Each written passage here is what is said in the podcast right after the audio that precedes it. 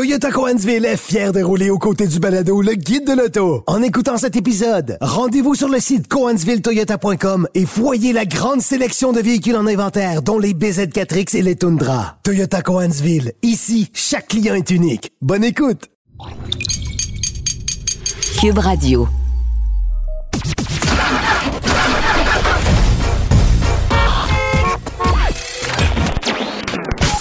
Vous l'avez vu? Vous l'avez lu? Maintenant, entendez-le. Avec Antoine Joubert et Germain Goyer. Le guide de l'auto. Cube Radio. Bonjour tout le monde, bienvenue au Guide de l'auto, édition du 8 octobre 2022. Germain, bonjour. Bonjour Antoine. On voyait des couleurs dans les arbres, là ça commence à tomber les feuilles. Là. Oui, effectivement. Je me suis procuré un souffleur à feuilles cette semaine. Et un abri tempo. Et un abri tempo. J'aimerais, j'aimerais euh, te mentionner ceci. Savais-tu que c'est particulièrement jouissant de démarrer ton souffleur à feuilles et de voir tout ça s'envoler? Oui. C'est un que plaisir un coupable que je viens de me découvrir. Est-ce que c'est un souffleur électrique? Oui, c'est un Ah. souffleur électrique. D'accord. Je brûle assez de gaz avec mes voitures. Je me suis dit, oui, ça, oui. on va le prendre électrique. D'accord. Bon, ça a le désavantage de ne pas durer aussi longtemps, là, parce que la batterie s'essouffle après un certain temps. J'aurais pu le prendre à fil, Oui. mais euh, bref, j'en ai pris un à batterie, puis ça fait... euh, c'est- agréable. Ben, au, au printemps prochain, je te recommande l'achat d'un taille bordure. Ouais. Tu vas voir, c'est très, très satisfaisant. Bon, OK, alors quelques actualités. euh, C'était la fin du segment. euh, euh, oui, c'est ça. Euh, Plaisir coupable. Voilà. C'est ça. Bon, Gran Turismo chez Maserati, c'est officiel. Bon, on le savait déjà, là, mais on a présenté l'esquisse de la, de la future Maserati Gran Turismo qui va débarquer dans la prochaine année. Oui, elle est morte, la, la Maserati Gran Turismo, et elle est finalement ressuscitée. Donc, je ne sais pas si tu as eu la chance de voir les photos. Personnellement, Elle est magnifique. C'est une voiture que je trouvais magnifique et en voyant justement les esquisses du nouveau modèle, je la trouve toujours aussi magnifique. J'avais eu la chance de conduire ça brièvement sur une piste. Euh, c'est une voiture absolument charmante qui est bourrée de défauts. L'ancien modèle, entendons-nous, mais en même temps, c'est une auto tellement vivante.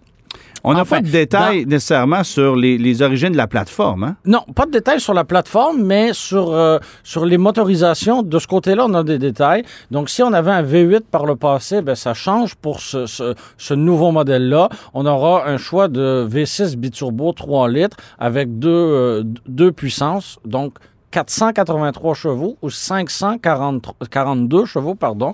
Donc, euh, il y, y aura deux, euh, Deux déclinaisons. deux déclinaisons de ce côté-là. Bon, jusque-là, il n'y a pas de, de, de, de grandes surprises ou de grandes nouvelles. Je Ouais. pense que c'est la version 100% électrique qui, elle, frappe un peu l'imaginaire. Donc, on aura euh, trois moteurs électriques avec une puissance totalisant 749 chevaux euh, dans, un, dans un format qui est, euh, qui est intéressant. là. Donc, on a, on a un coupé avec un long devant, une belle voiture grand tourisme. Donc, c- ça promet de, ça promet d'être intéressant. Une batterie de 92,5 kWh. Quand même. Bon, on sait que chez, euh, chez Maserati, c'est, on, a- on est un constructeur de, de niche, on n'a pas un volume de vente qui est énorme. Donc, de développer, euh, comme tu le dis, une, une nouvelle plateforme, une nouvelle technologie, euh, c'est pas nécessairement évident. On conserve les véhicules très longtemps parce que justement, le, le- le département de recherche et de développement est pas, euh, est pas nécessairement évident. C'était Donc, vrai, sauf que Oui. ça l'est de moins en moins parce qu'on fait partie de la grande famille Stellantis. Mais en même temps, on n'est pas la vache à lait de Stellantis. Non, mais on aimerait ça le devenir. Oui. Et on aimerait ça que la marque Maserati re- reprenne le flambeau qui lui revient, c'est-à-dire euh, on veut capitaliser sur cette marque-là parce Oui. qu'évidemment, on sait que ça peut être très payant. Ça peut être Euh, très payant. Puis si on se trouve en ce moment dans les bureaux de Maserati et on voit par exemple ce qui se passe chez Mercedes, chez BMW, euh, chez Audi, ben on peut peut-être tenter de s'inspirer de ça. Moi, je, Chez rep- Genesis. je repositionnerais quelque peu ma marque en, pas en nivelant vers le bas. C'est pas ça que je veux dire. Parce que on a entendu des publicités à la radio de Maserati à un prix annoncé aux deux semaines, pneus d'hiver inclus. Là, je pense que c'est pas la bonne manière euh, de faire. Mais si on tente d'aller conquérir des acheteurs déçus ou tannés des trois, des trois marques allemandes, il y a peut-être un potentiel. Il y a Ben, peut-être un on va le faire là. avec le grec qu'on va Oui. lancer très, très prochainement. Oui. Et, et- et remarque ceci. On va avoir une gamme comportant six modèles euh, chez Maserati euh, pour 2023. Donc, le Grey Calais, le Levante, qui sont les deux VUS, la Ghibli, la Quattroporte, qui sont les deux berlines, Ouais. euh, évidemment l'exotique MC20 et finalement la Grande Turismo qui devrait aussi se décliner en cabriolet, c'est écrit dans le ciel. Alors, euh, on va avoir... J'ai l'impression qu'il faudra peut-être patienter un peu plus longtemps pour Oui, la oui. version électrique que pour le- le- la version Oui, à, à moteur mais, V6. mais jamais Maserati n'aura eu un catalogue aussi large que ça. Ouais. Et on avait l'impression, il y a quelques années seulement, que c'était un constructeur à la dérive complètement. attention, c'est pas c'est pas gagné d'avance non plus là. C'est pas gagné d'avance, mais j'ai vraiment l'impression qu'avec le partage des technologies qu'on va offrir euh, et le fait que ce soit une, une marque qui se retrouve un peu partout dans le monde, euh, on a des chances. Euh, je, je mettrais davantage, je miserais davantage d'espoir dans une marque comme Maserati que dans Infinity, si tu me permets. Là. Oui, oui, oui. oui. On s'entend-tu là-dessus? Ou même dans, dans Jaguar. Oui. Mais là, on, mais là, on se retrouve avec, dans une position un peu, un peu délicate parce qu'on a aussi Alfa Romeo qui fait partie de l'équation. Mais qui vise une clientèle différente. Alfa Oui. Romeo, Alfa Romeo est une clientèle. Bon, euh, en fait, on regarde Alfa Romeo comme une marque sœur aujourd'hui. Euh, Hiérarchiquement parlant, Oui. on est en dessous des Maserati. Oui. Tu peux pas t'acheter un Alfa Romeo euh, euh, ou un Maserati à 60 000 Quoi qu'avec le Grey Calais, on, Ben, ça va, on, on- oui. on va rappro- s'en rapprocher. Ouais. Même une Ghibli d'occasion, ça devenait tranquillement accessible.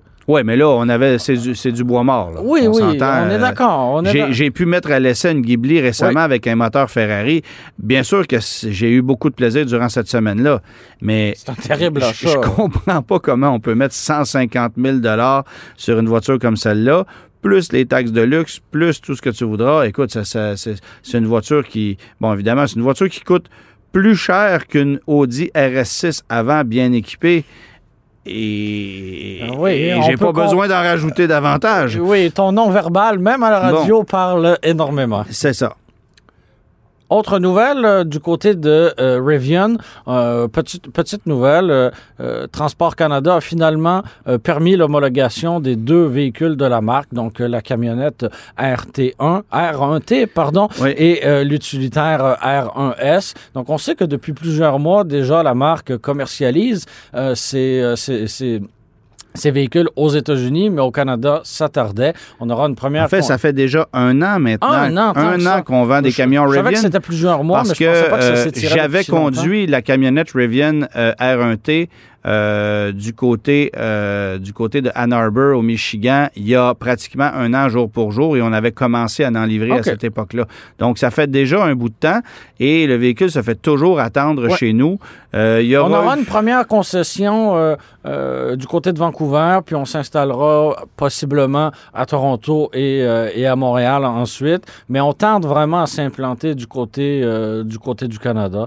Donc euh, ce sera ce sera à suivre. Et euh, une petite nouvelle, en fait, c'est pas une nouvelle, c'est juste une, une, une constatation que j'ai j'ai pu faire cette semaine. Alors que je comparais des, euh, des prix de, de VUS hybrides rechargeables. On sait que le Outlander PHEV est sur le, le point d'arriver sur le marché. Oui. Lui qui a une batterie de 20 kWh. Et là, je comparais évidemment euh, avec les prix d'un RAV4 Prime, avec un Ford Escape. Et là, j'ai regardé les Tucson PHEV et les euh, Sportage PHEV pour réaliser que ces deux véhicules-là ont une batterie euh, de moins de 15 kWh. En fait, on a une batterie de 13,8 kWh. Euh, ce qui, dans ma tête, faisait en sorte que les crédits gouvernementaux applicables étaient coupés de moitié. Mais- C'est du moins ce qui se passe au Québec. C'est-à-dire Mhm. que le 5000 dollars qu'on obtient pour un RAV4 Prime ou pour un Outlander PHEV, ben, devient 2500 pour ces véhicules-là, aussi pour le Ford Escape euh, hybride rechargeable, puisque dans le cas de chez Ford, c'est 14,4 kWh au niveau de la taille de batterie et, et Kia, c'est 13,8. Euh, donc, le, le- le- le- le- le crédit euh, euh, provincial est coupé de moitié. Mais, du côté du fédéral, euh, la loi était celle-ci euh, l'an passé, c'est-à-dire qu'en 2022, euh, on mettait 2500 dollars de crédit, sauf qu'on a modifié la loi en cours d'année, si bien que désormais, même si tu as une batterie de moins de 15 kWh, si tu es capable d'aller chercher une autonomie 100% électrique de plus de 50 km, à ce moment-là, on t'applique le plein crédit. Le Hey, même, je comprends les consommateurs D'être mêlés. complètement mêlés. mais c'est le même crédit au fédéral que tu obtiens pour une Kia EV6 que pour un Sportage qui a 55 Ça n'a km d'autonomie. aucun sens. Ça n'a aucun sens. Il n'y a aucune logique dans tout ça. On a établi des critères sans vraiment connaître l'automobile. tu sais, tu peux pas, tu peux pas donner le même crédit pour un véhicule hybride rechargeable Ben non. que pour un 100% électrique. En partant, ça n'a pas de sens. Et là, au Québec, ben, on a compris ça. On a décidé de diminuer la chose euh, parce qu'on on offrait 7 000 avant pour un RAV4 Prime. Là, on a baissé à 5 000 en se Mais disant avec un critère basé selon la taille de la batterie. Ouais, qui- encore là. qui, est en- qui a encore pas de en- logique. Là. Ouais, c'est encore Mais- un problème. Mais, euh, mais du côté du fédéral, on a fait, si tu es capable de faire plus que 50 km sur une seule charge, tu as le même crédit qu'un 100% électrique. ça, c'est ça veut, absurde. ça, ça veut dire que quelqu'un qui s'achète un Sportage PHEV va bénéficier au fédéral de 5 000 2 500 du provincial, ce qui va ramener le prix d'un PHEV euh, en bas du prix d'une d'une version hybride. Et donc, tout le monde va avoir la PHEV. Ben oui. Et, et- et ce que ça va faire, c'est que ça va débalancer le marché. Et Comme c'était le cas il y a bien des la, gens la qui se Prius, branchent- La Prius Prime et la Prius régulière. Puis là, il y a bien des gens qui se branchent même pas, qui vont préférer acheter un PHEV euh, juste parce que le prix de revient est plus intéressant et parce que la valeur de revente est immensément plus grande. Euh, D'ailleurs, Kia là, euh, a un prix d'entrée à 44 995. Ah, On se donc. demande pourquoi. Il y a deux versions là, pour le sportage. Je pense que c'est la même chose aussi du, aussi du côté du Tucson. On en a un peu plus lorsqu'on monte dans les Santa Fe et les Sorrento. Mais euh, bref, c'est assez particulier de voir que tu as plus de crédit en ce moment du côté du fédéral que du provincial pour un sportage. Et je vous donne un autre exemple. C'est pas le cas pour un Wrangler 4XE. Bon. Parce que le Wrangler, lui, n'a pas 50 km d'autonomie, euh, même si tu as une batterie qui est plus grande. Eh, c'est absurde. Ah non, c'est mêlant, ça n'a aucun bon sens. Alors, euh, Bonne chance. bonne chance, démêlez-vous là-dedans, mais euh, je peux vous dire que dans le cas de Kia, c'est c'est un, un- c'est un déséquilibre au niveau des crédits, puis je trouve pas ça très, très, très logique. Derrière les plus grands athlètes se cache une réalité qu'on n'imagine pas vraiment, la pauvreté. Le journal a été à la rencontre de plusieurs sportifs québécois de haut niveau qui nous racontent leurs défis pour boucler leur fin de mois tout en essayant d'aller au bout de leurs rêves. Certains doivent travailler dans un bar ou encore dans un restaurant comme cuisinier, alors que d'autres doivent se nourrir au dépanneur. Nos héros du sport sont loin d'avoir une vie facile. Aussi, ne manquez pas la deuxième édition de notre cahier sur les secrets archéologiques méconnus du Québec, à lire samedi dans le Journal de Montréal et le Journal de Québec, aussi offert dans l'application. Guide de l'auto. Avec Antoine Joubert et Germain Goyer. Antoine, la semaine dernière, euh, je mettais à l'essai le Ford Maverick. Euh, J'avais eu la chance de le conduire brièvement euh, dans sa version euh, d'entrée de gamme à motorisation hybride qui, euh, qui- que, je, que je trouvais fort intéressante, euh, notamment par son prix d'entrée initial qui était très, très alléchant, bon, qui a été revu, euh, qui a été revu à la hausse euh, tranquillement. Mais là, j'ai mis à l'essai la version euh, le- à, à- à moteur 2 litres, turbo compressé, 4 roues motrices, évidemment une version un peu plus chère. Euh, dans, dans, dans, dans le cas de la version euh, que, que j'ai conduite, on était à 46 000 Je- je- J'ai l'impression que ça ne vaut pas la peine de monter si haut en gamme pour, euh, pour cette toute petite camionnette-là. Euh, je, je- pense qu'à 37 ou 38 000 on a atteint un beau, on a atteint un beau plafond.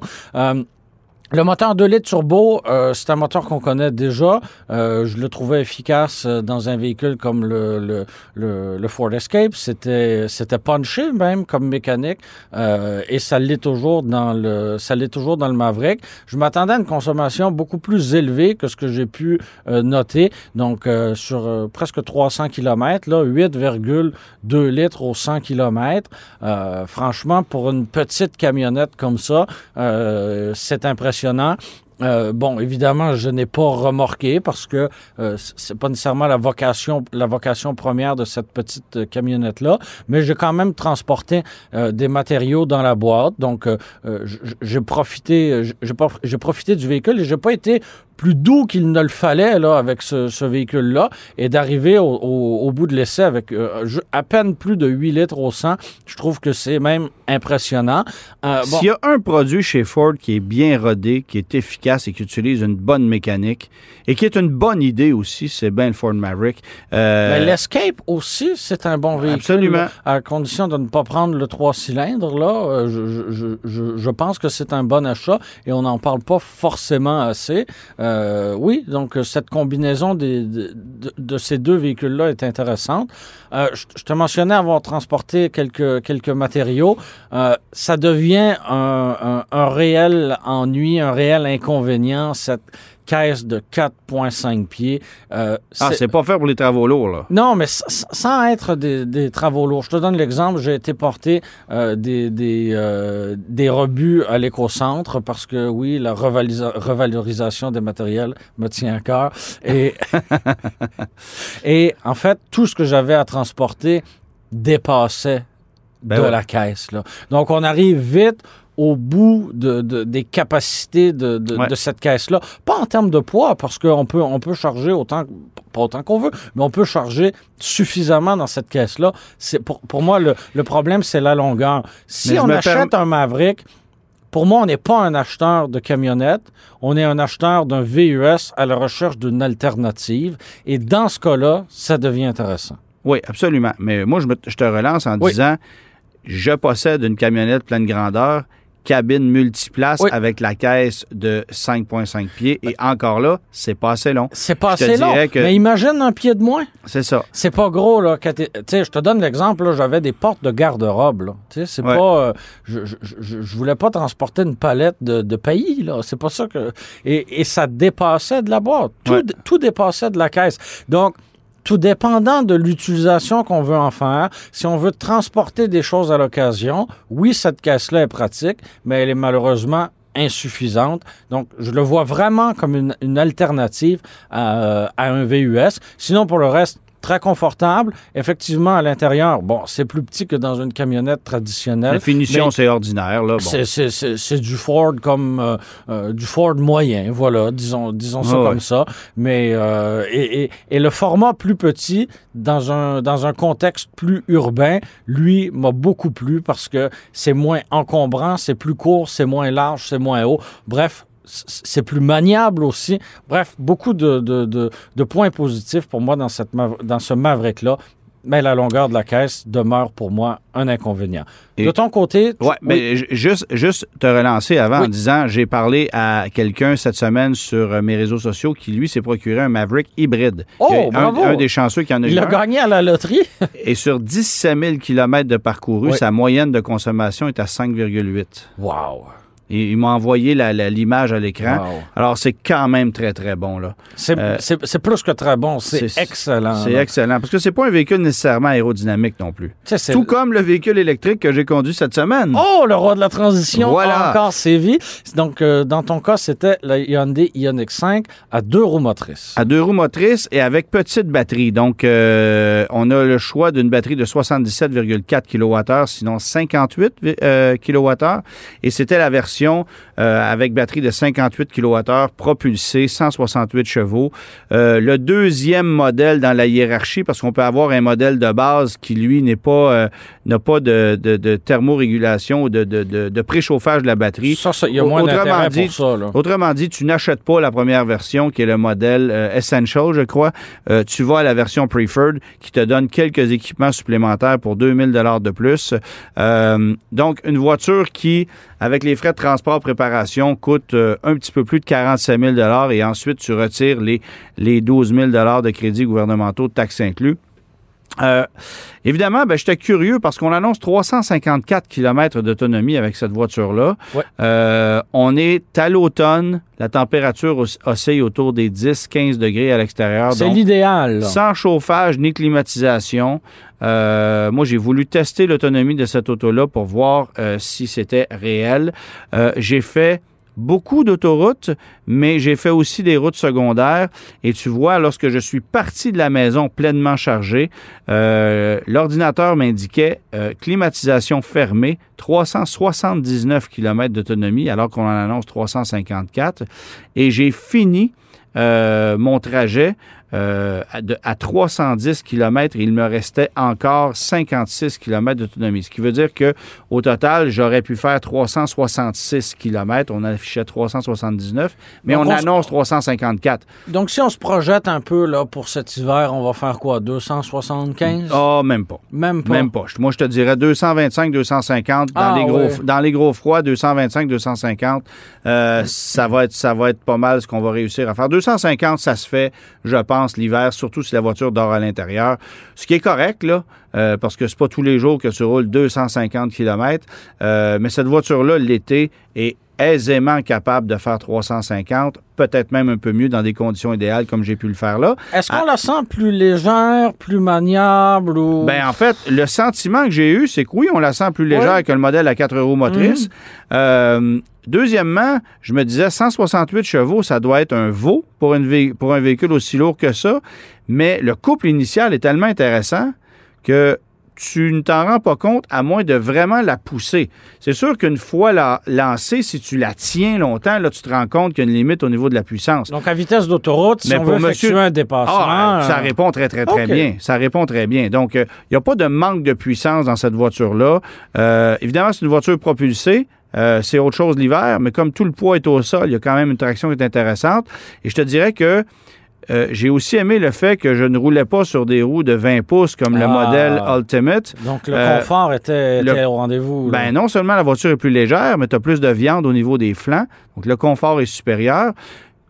Puis après ça, j'ai regardé le produit et j'ai fait, mais est-ce que je paierais vraiment près de 20 000 supplémentaires pour accéder à une version, en fait, c'est quoi? C'est c'est- c'est 16 000 de plus pour accéder à une version Ultimate, 4 roues motrices, euh, qui, te donne, qui donne à peine plus d'autonomie. Parce qu'évidemment, si tu prends le modèle à longue autonomie, mais propulsé, là, t'as- on annonce 500 km d'autonomie. Là, ça devient intéressant. Ouais. Mais euh, donc, au lieu de 354.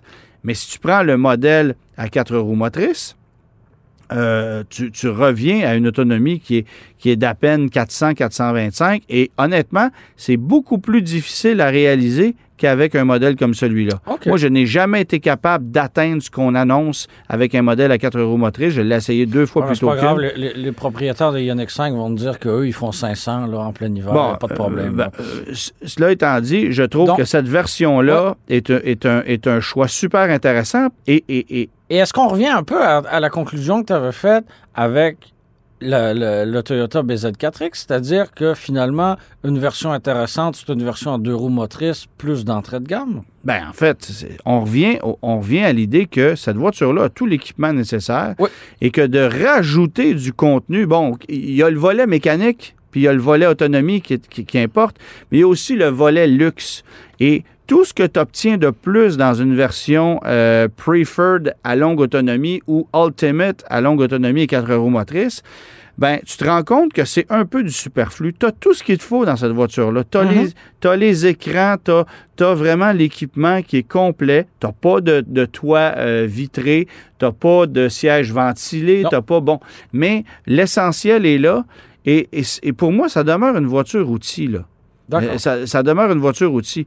Et c'est vraiment la version que je me procurerais personnellement avant n'importe quoi d'autre. En C'est fait, la version que tu je- c'est c'est de loin la version que je préfère. Parce que le rapport, le rapport équipement-prix, autonomie est là. Euh, un peu moins d'autonomie qu'une Chevrolet Bolt, mais évidemment, une un voiture. format plus... Ben voilà, c'est beaucoup plus confortable, il y a plus, il y a plus d'espace, etc. Et il n'y a toujours pas d'essuie-glace en arrière. Ah, ça, c'est un vrai problème.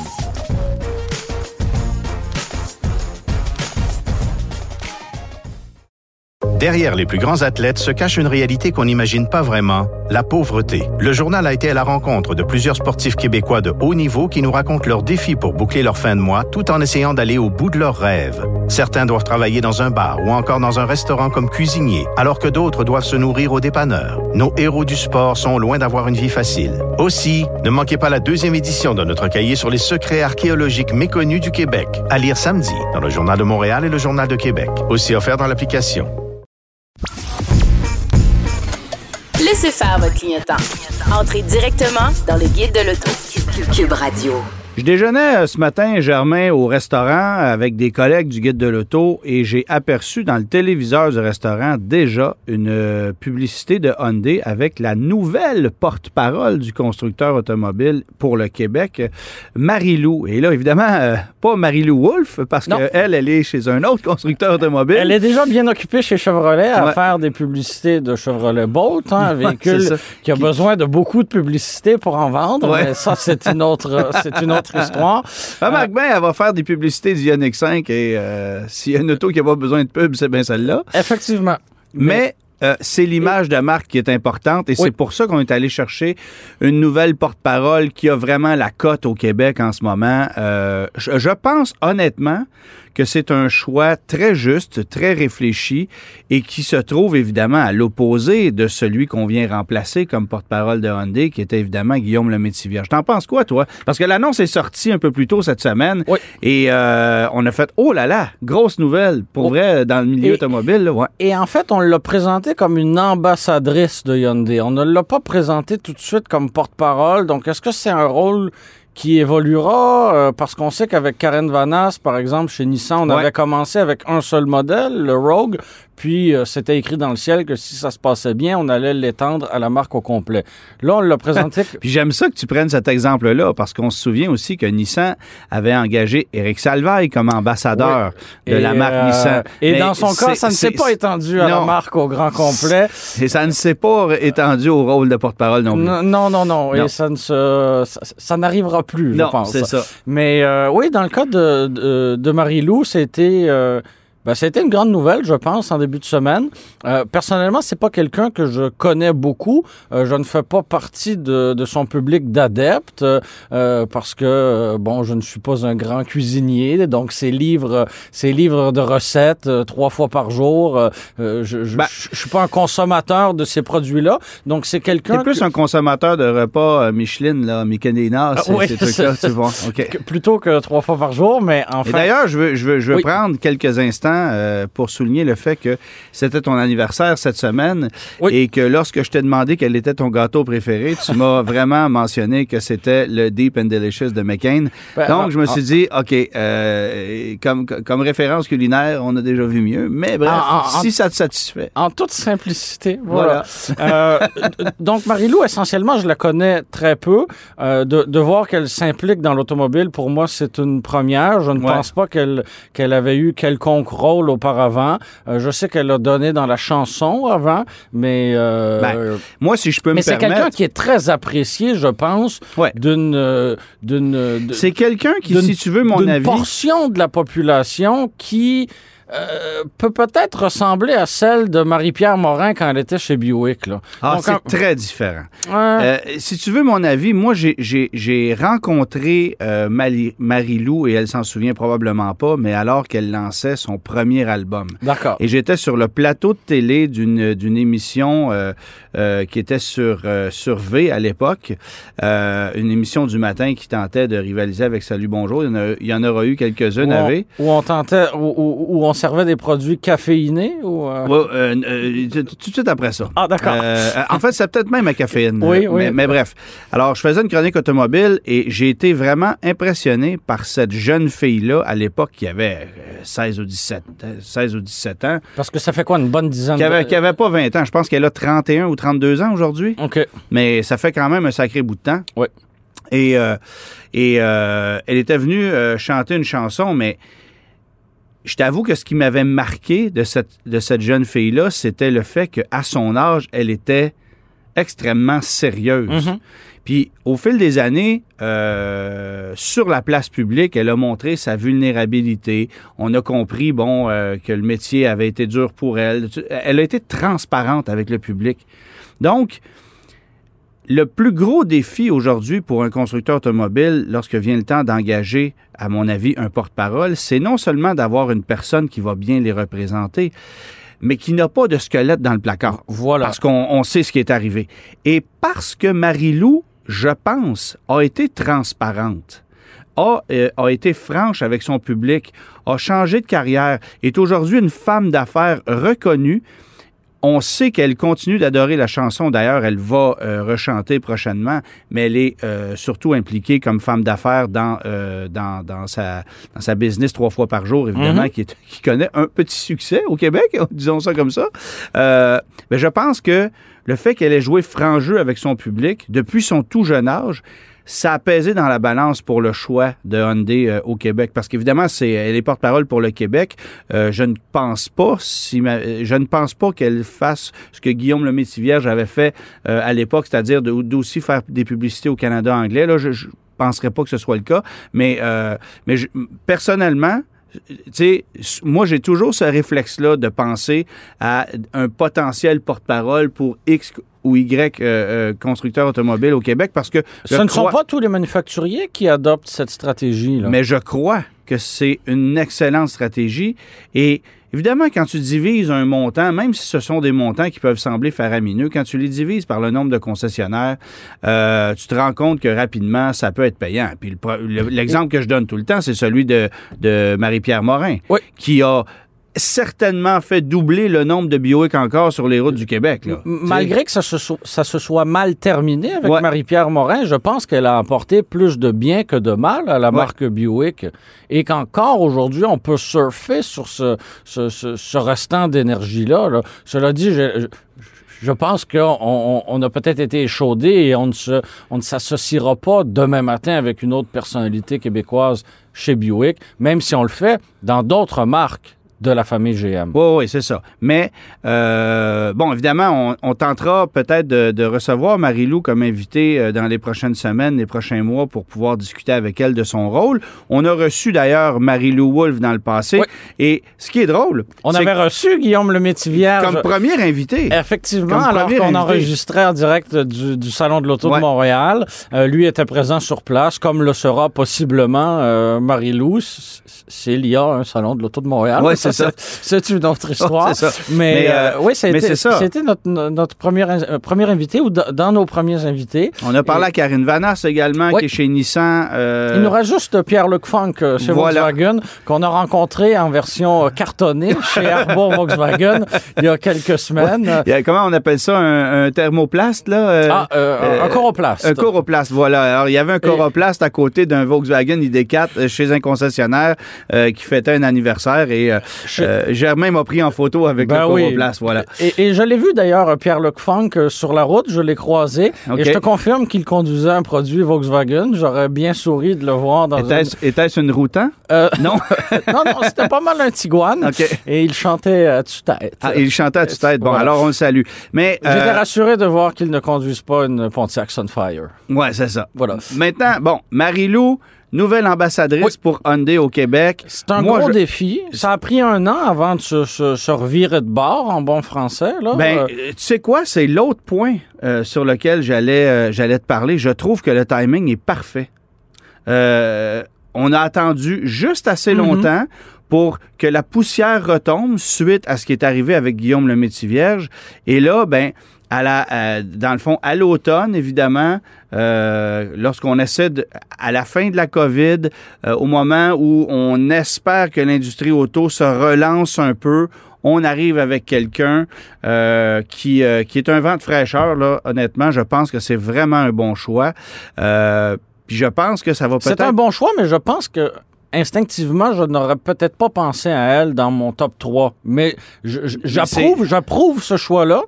Ça prend énormément de. de c'est pas l'histoire d'une personne choisir Non, non, un porte-parole. Et c'est surtout pas l'histoire de gens à Toronto qui vont essayer de choisir pour nous. Parce que ça, c'est toujours une erreur. Euh, parce qu'il faut que tu comprennes les racines culturelles du Québec pour aller chercher vraiment la personne qui va bien te représenter, qui va le faire de, de, de belle façon. et une personne qui est influente euh, en ce moment, une personne qui a un rayonnement en ce moment, pas quelqu'un euh, qui était qui était au sommet il y a 20 ans, par exemple. On doit Ouais. profiter euh, du, du, du- momentum de, de, de l'artiste ou de la personnalité publique en ce moment? Mais, tu sais, et, et je me permets de te dire que c'est, c'est pas toujours évident parce que si tu choisis quelqu'un qui est. euh, je, veux, je voudrais pas dire le mot trop parfait, mais quelqu'un qui ne dégage pas. euh, qui ne- Quelqu'un qui ne serait pas humain, par exemple? Non. Non, pas de ce OK. J'essaie d'être délicat dans- en, Oui. en mes mots parce que je trouve que le choix qu'on a fait chez Kia, par exemple, avec Mélissa Desormeaux-Poulain, qui est Oui. une artiste que j'adore, Oui. je ne trouve pas personnellement que c'est le choix parfait. Parce que j'ai pas l'impression que d'abord Mélissa Desormeaux-Poulain s'implique dans son rôle autant que Karine Vanasse Mais peut-être qu'on ne lui demande pas de s'impliquer. Possible. Parce que. Mais si c'est ça, ça Oui. paraît. Oui. Et ça donne comme publicité ou comme résultat quelque chose qui est moins personnalisé et qui pourrait même donner l'impression que c'est une pub traduite de l'anglais. Ben, en fait, j'ai- j'ai l'impression que si, euh, à sa place, on avait mis une dame de 35 ans aux cheveux foncés, l'effet aurait été le même. là. Ben, en fait, c'est ça. que C'est que on, on profite très, très peu de euh, son amour du public, de Voilà. sa notoriété. On, ne- Voilà. on ne sent pas que c'est la comédienne chouchou des Québécois. Tu sais, tu te demandes si ça n'a pas été scripté en Ontario, justement. Mhm. Fait que tout le côté culturel propre au Québec, il n'est pas là. Et ça, je trouve que c'est une erreur. On ne l'exploite pas. Puis, je veux dire, on s'entend, là, Mélissa Desormeaux-Poulain, Oui. c'est une artiste très appréciée au Québec, mais on n'exploite pas ce Sa pourquoi valeur, on l'a oui. engagé. Oui. Et ça, je trouve que c'est une erreur. Alors que chez Nissan, Oui. alors là, c'est différent.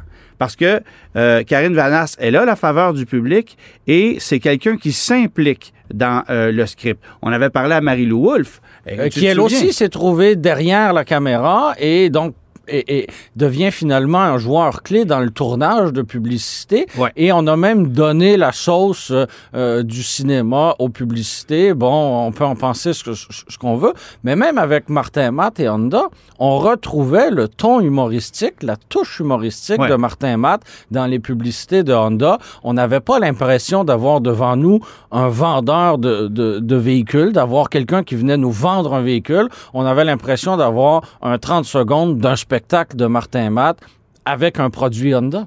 Mais ça, ça aura été quand même parmi les publicités Oui. les plus réussies au Québec dans l'histoire Puis des, par- des- des parmi celles qui, ont- automobiles. qui- qui auront duré le plus longtemps aussi. Là. Aussi, parce que, si Guillaume, on- ça aura duré euh, quoi, 20 ans ou tout près de? Guillaume, ça a duré euh, 12 ans à peu près. OK, Et. Martin Matt, je crois qu'on était autour de ça aussi, parce qu'on avait débuté en 2001, si ma mémoire est bonne, avec Martin Matt, avec l'arrivée Tu de la... veux-tu un 8? Tu veux-tu Tu un veux-tu 9? un Ouais, neuf? c'est ça. Bon, et puis il se l'est fait dire, il se le fait Ben encore oui, dire aujourd'hui, c'est là, c'est sûr.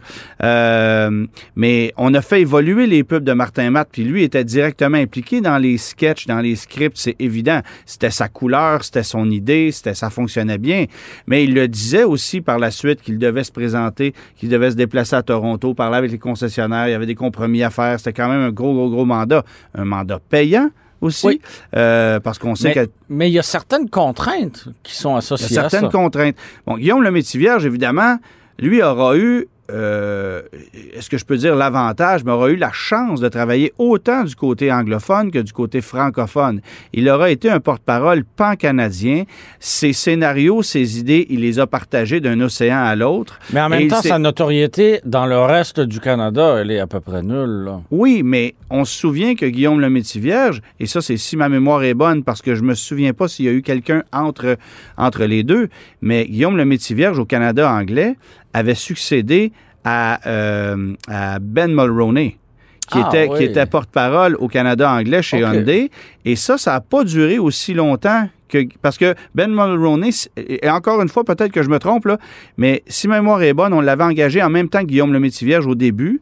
Il aura fait quelques années au Canada anglais. Ça n'a pas duré. Et finalement, Guillaume le Vierge, qui faisait un bon travail ici, on l'a amené au Canada anglais pour ses idées et il, aura été porte-parole euh, des deux côtés. Évidemment, il jouait pas le même rôle là-bas qu'ici au Québec parce qu'il n'était pas connu euh, là-bas, mais euh, il était quand même responsable de faire des pubs au Canada anglais aussi. Et Mais vois-tu, j'ai l'impression qu'on a tellement été échaudés, puis que on, on- c'était tellement une question délicate parce que il, il- il était question du, du statut vaccinal d'un individu. Jamais on avait eu à se poser ces questions-là avant. J'ai l'impression, j'avais en tout cas cette impression que chez Hyundai, on allait revenir à une approche marketing peut-être plus traditionnelle, qu'on n'allait pas s'associer avec avec un nouveau porte-parole. avec un ouais. nouveau porte-parole. Donc, et, et c- ça fait partie de l'effet de surprise pour moi parce que je, ne m'attendais pas à ce qu'on retourne dans cette direction-là. Mais je trouve que le, le- le choix de le faire Oui. et le choix, le timing, encore une Oui. fois, est exceptionnel. Bon, évidemment, Guillaume le Vierge, pour ceux qui ne se souviennent pas du scandale, on peut peut-être revenir là-dessus. Euh, il il en était à sa 12 ou 13e année de mandat déjà, donc ça faisait un certain temps. On se demandait d'ailleurs si le contrat allait perdurer encore longtemps, parce que c'est rare des porte-paroles qui durent aussi longtemps que ça. Euh, et euh, est arrivé ce scandale où il avait euh, volontairement choisi de ne pas se faire vacciner en disant qu'il attendait un vaccin québécois. Il avait bien médiatisé le tout en enregistrant des vidéos. Il avait pris le, le- il avait pris le bâton de la parole. là. Il- Ouais. Et le tout était parti d'un potin, d'un plateau. Il devait, je crois, tourner un épisode sur euh, une émission de Fabienne Larouche et euh, se présentant sur le plateau non vacciné, on l'avait retourné, on, lui avait refusé l'accès. Et là, bon, ça avait fait, ça, ça a fait boule de neige, c'est devenu médiatisé. Il a dû en parler, prendre parole. Et c'est à ce moment que le constructeur Hyundai a fait on ne peut pas être associé à quelqu'un qui refuse d'être vacciné en ce moment. Euh, sauf que ce que j'ai entendu entre les branches, c'est qu'on lui a quand même donné la chance de se rétracter avant de prendre la décision finale. Euh, je pense qu'on n'a pas attendu trop longtemps quand Oui, même, oui, parce oui. que 24-48 heures après, c'était fait. Mais on a quand même communiqué avec lui pour lui dire, écoute, on, va te donner la chance de, de- de peut-être retirer tes paroles et changer d'idée. Et si jamais tu décides de poursuivre dans cette voie-là, ben, il faudra mettre fin à, à ton contrat. C'est ce qui est arrivé. Euh, Est-ce qu'on avait déjà l'intention de, clore le contrat prochainement parce que de toute façon, son contrat, de- son contrat devait pro- prochainement être renouvelé? Ça, c'est des questions qui euh, demeurent en suspens. Mais euh, toujours est-il que toujours est-il qu'il aura fait 12 ans, qu'il aura fait beaucoup d'argent avec Hyundai, qu'il Oui, aura fait des contrats très, très, très payants pour une personne. il faut comprendre qu'il y a des oui. constructeurs comme Hyundai, comme Kia, comme Mitsubishi euh, qui, ont, euh, qui ont un succès euh, démesurément plus grand que la part du marché que représente le Québec dans le Canada. Euh, moi, je pense que c'est important d'avoir des porte-paroles pour ces constructeurs-là. Oui. Mitsubishi en a pas. J'en ai parlé souvent avec eux. Ils ont... Parce que ça fait partie de ces marques qui ont une très grande force au Québec par rapport au reste du pays. Ben, Mitsubishi pour- Motors, c'est plus de 40% des ventes au Québec par rapport au reste du Canada, dans un marché qui n'en représente que 24-25. Et, et quel effort on fait Rien. en ce moment? Donc, imagine si, imagine si on y mettait un peu de, de, de volonté, de désir de conquérir les Québécois. Et, remarquez ce que je vous dis. encore. Remarquez ce que je vous dis. Mitsubishi Motors travaille beaucoup sur l'image de ses concessionnaires en ce moment. Il y a des, il y a des renouvellements de concessionnaires qui se font, des bâtisses gigantesques. Euh, bon, évidemment, je peux penser à Mitsubishi Blainville. Il y a un nouveau Qui a fait partie des premiers. Là, qui a fait partie la- des premiers. Il y a, la nouvelle euh, image. Si ma mémoire est bonne, on en bâtit un nouveau aussi sur le boulevard Tachereau en ce moment, euh, qui sera pas petit non plus. Alors Mitsubishi, ça prend de la place. Il y en a qui qui, euh, qui craignaient la disparition de cette marque-là. Ben, je vous confirme qu'elle est là pour rester. Et je pense que pour Mitsubishi Motors, avoir un, un porte-parole au Québec, ça serait une excellente idée. Maintenant, Qui, euh, qui on pourrait avoir, par exemple, si, si on est juste entre toi et moi? Là? Hey, Qui- qui- à brûle pourrait- pour point comme ça, j'ai pas de nom qui me viennent. Tu sais, moi, j'ai longtemps associé, par exemple, un gars comme euh, Martin Petit à Oui. Subaru. Oui. Moi, je voyais Absolument. Martin Petit représenter Subaru euh, parce que J'ai l'impression que des souliers Morel, il doit en porter euh, naturellement. Euh, il avait une émission de... de où il y avait son camp, son, de- son, son chalet. Pas de chasse et pêche, là, mais de, de, de chalet, justement. Ouais, ouais. En plus, il aurait pu avoir du placement de produits dans ça. Ouais. Ça aurait pu être naturel. Oui, c'est une association qui aurait pu se faire naturellement. Là. C'est ça. Puis euh, il y a différentes façons d'avoir un porte-parole ou un ambassadeur. Hein? On le sait. Euh, euh, on peut penser à on peut penser à Antoine Bertrand qu'on entend dans des publicités de, de Stellantis, euh, Jeep, euh, Ram, Dan, Dan Bigra, Dan Ram. Bigra, évidemment. Mais, mais on n'entend que sa voix, Dan Bigra. Donc, Ben, même on- chose on- du côté de chez Toyota, Ouais. avec, euh, j'oublie son nom, euh, sucré-salé, on va-tu le dire? Voilà. euh, euh, euh, bon, l'animateur de Sucré Salé, et là, et là j'ai de l'air un peu stupide parce qu'en plus, je l'ai rencontré il y a deux semaines. Alors, je le salue, mais j'oublie son nom et, et- et pendant que Germain le Google. va- Patrice Bélanger. Patrice Bélanger, merci. Google. Alors, euh, alors tu, tu vois, mettons, il y a 20 ans, il aurait fallu que je quitte, que je me rende à la bibliothèque, que j'ouvre un... c'est ça. Là, tu vois, j'ai Bon. ouvert une page Internet. Merci. puis. Mais, euh, mais Patrice Bélanger Oui. euh, fait les publicités de Toyota vrai, de façon pas, vocale. Euh, James Heidman a fait celle de- d'Acura. Euh, je ne sais pas s'il les fait ça, je ne me souviens pas de ça. Mais, mais il fait beaucoup de voix d'ailleurs, donc on Oh, l'utilise peut-être simplement pour ça. Mais, euh, mais moi, je me questionne pourquoi chez Ram, par exemple, on n'utilise pas davantage Dan Bigra que pour sa, sa, sa grosse voix. Là. Ben, on l'a fait depuis un sacré bout de temps. Oui. Est-ce que. euh, puis est-ce qu'on a besoin? En De- ce moment? Parce que ça, c'est l'autre question. Oui. Euh, est-ce qu'on a besoin de dépenser pour vendre des voitures quand tout est vendu d'avance chez tous les constructeurs? C'est l'image de marque. C'est- ben, c'est- euh, voilà, c'est les publicités. simplement. Les publicités que vous voyez à la télé de Chevrolet, Ouais. je vous confirme qu'il n'y a pas beaucoup de publicités de Chevrolet Suburban. Là. Non, non, non. Hein? C'est ça qu'on veut vendre pourtant. Oui, il y a des publicités de, de, De camionnettes, de ben oui, camionnettes, ça, oui, c'est sûr. ça, oui. Mais, euh, mais il y a surtout des publicités de Bolt. Oui. Parce que c'est l'image de marque, c'est ce qu'on Ouais. veut projeter. Vous allez voir des publicités avec les produits électriques de demain parce que c'est ce qui paraît bien. Euh, soyez assurés que les prochaines publicités de Nissan, ça va être sur l'Aria, même si on ne sera pas capable d'en avoir. Euh, Ben, les publicités de Marie-Lou, Ma- euh, ce sera, ce sera des publicités d'Ionic, là, assurément. Là. Absolument. C'est sûr, sûr, sûr qu'on ne fera pas de publicité sur des palissades. Non. Euh, on n'a pas besoin de ça. Mais Donc, euh, revenons, revenons à Mitsubishi parce que je trouve que c'est un, un bel exemple. Euh, on avait eu Mitsu, euh, Mitsu Gelina, qui avait été invité au Salon de l'Auto de Montréal il y a quelques années, à l'arrivée du PHEV. Ben, c'est au lancement officiel du, du PHEV au Québec en 2017, en janvier 2017. Et, Euh, et- et là, euh, Mitsu, c'est Sophie Desmarais qu'on connaît. euh, bon, ça fait sourire. ouais. C'est quelqu'un qui est apprécié, euh, qui est apprécié du public. Euh, Mais ça aura été un- ce qu'on appelle en bon français un one-shot deal. Ouais, Euh, on n'aura pas répété cette expérience-là. Je, je pense que ça aurait valu la peine de pas de lui donner une pas de lui donner une chance parce que je, pense qu'elle aurait elle aurait mérité ça, mais je pense qu'il aurait fallu effectivement tenter la chose un peu plus que ça. Est-ce que ça serait la porte-parole pour ce constructeur-là? Tu vois, moi, je pense Mais, pas. mais je l'aurais Mais- essa- j'aurais essayé de faire Ouais. plus qu'une apparition au salon de Oui, l'auto. oui, absolument. Tu sais? Maintenant, évidemment que il y a des porte-paroles qui ont aidé énormément euh, chez certains constructeurs automobiles. Euh, bon, évidemment, on se souvient, je- du plus loin que moi je puisse me souvenir, un grand succès télévisuel, c'était Marie-Soleil Touga Mhm. et, et Toyota. Alors, euh, on, on se souvient de Marie-Soleil Touga qui sautait dans les airs. Euh, il y avait les, euh, les ventes étiquettes rouges à l'époque. Ça fonctionnait très fort, ces publicités-là. Ça a marché très, très fort. André-Philippe Gagnon, on se souvient encore du slogan « Allez hop, cascade ». Bien sûr. Des publicités de Chevrolet. Alors, ça a très, très bien marché. Est-ce que certains se souviennent aussi de Normand Brathwaite et de Céline Dion chez Chrysler? Céline Dion chez Chrysler, ça, C'est- ça j'étais au courant. Normand Brathwaite, je t'avoue que quand on Et en a c'est- discuté, C'est à peu près la même époque. Oui, mais ça, je- ça, j'en avais aucune Ouais. connaissance. Là. Et si ma mémoire est bonne, ça s'était arrêté assez abruptement euh, parce que euh, M. Brathwaite avait s'était fait arrêter avec euh, un taux d'alcoolémie plus élevé sur le pont Jacques-Cartier. Et je pense que ça, c'est pas une bien bonne idée.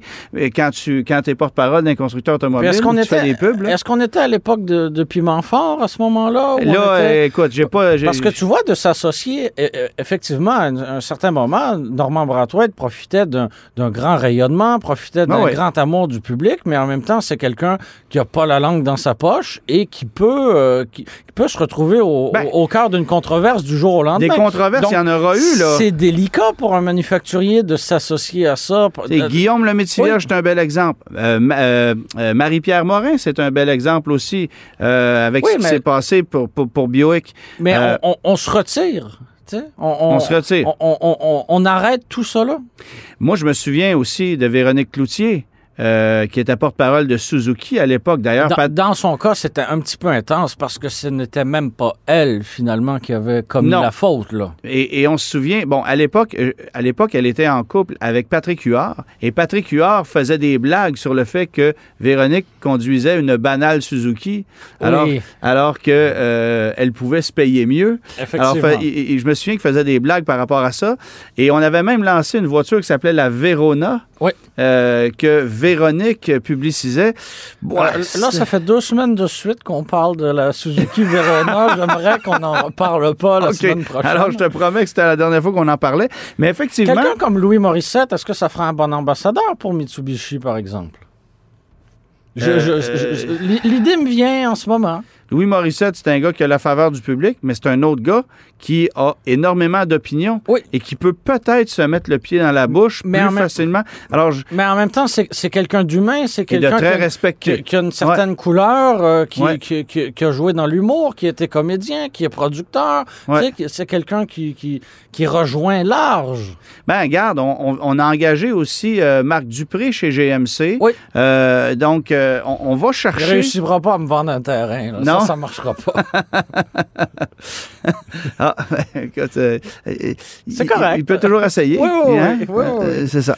Mais, euh, Mais Marc Dupré, qui euh, était associé à, une- à un concessionnaire avant d'être associé à un, euh, à un manufacturier, si je me trompe pas. et c'était un concessionnaire GM, si ma Euh, mémoire est- euh, Non? Moi, j'aurais dit Honda, mais... Ah euh, ouais? OK. Oui, oui. Ben, ça, je me souviens pas. Sur, sur la rive nord, là, c'est un peu flou, là. On, on réfléchit à haute. Mais non, mais il y en a, tu Mais- sais, des associations avec des Oui. concessionnaires, il y en Oui, a eu oui, beaucoup, oui, là. oui. Tu sais, euh, moi, je me souviens d'entendre des pubs de... de euh, euh, eh, mon Dieu, que je suis pas bon avec les noms. D'accord.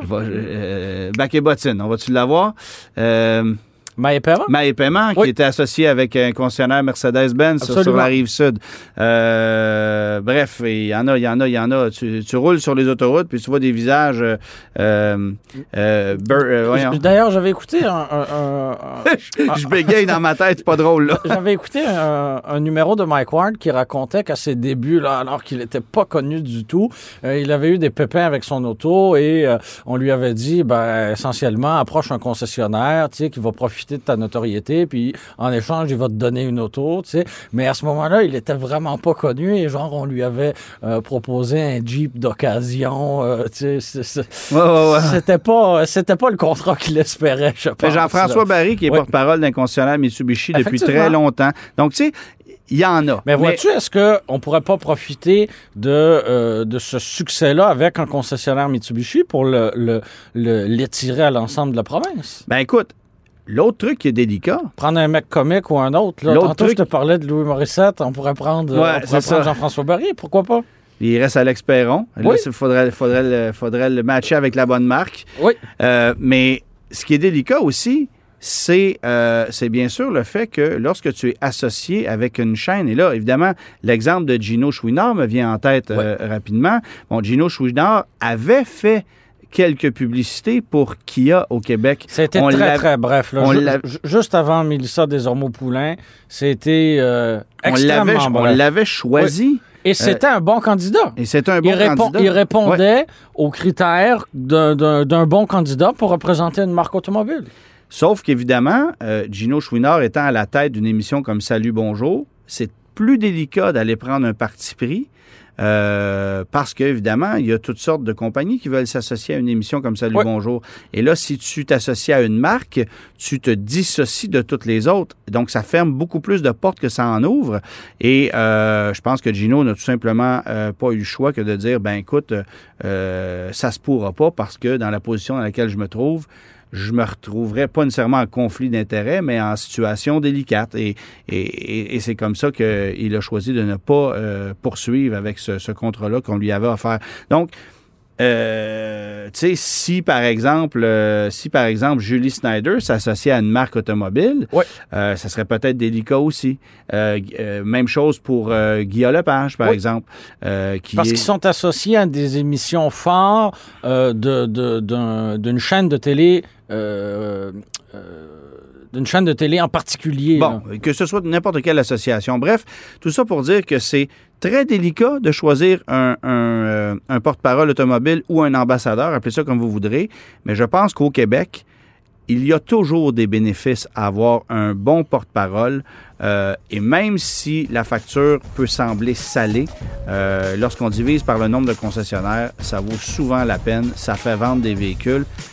Quoi qu'en ce moment, ben, ça se vend tout seul. Alors, on peut Ça se poser fait, la question. ça fait rayonner la marque. Ça fait faut C'est l'image de ça. marque, c'est ça. C'est au-delà du produit que vous allez vendre puis des colonnes de chiffres. euh, Il y a une image qui est associée. Et si on réussit quelque chose comme on a fait avec Martin Matt, euh, on a encore l'impression aujourd'hui que Martin Matt est porte-parole de Honda et ça fait plus de dix ans qu'il a quitté euh, cette association-là. Alors, c'est vous dire à quel point ça, ça a été une réussite.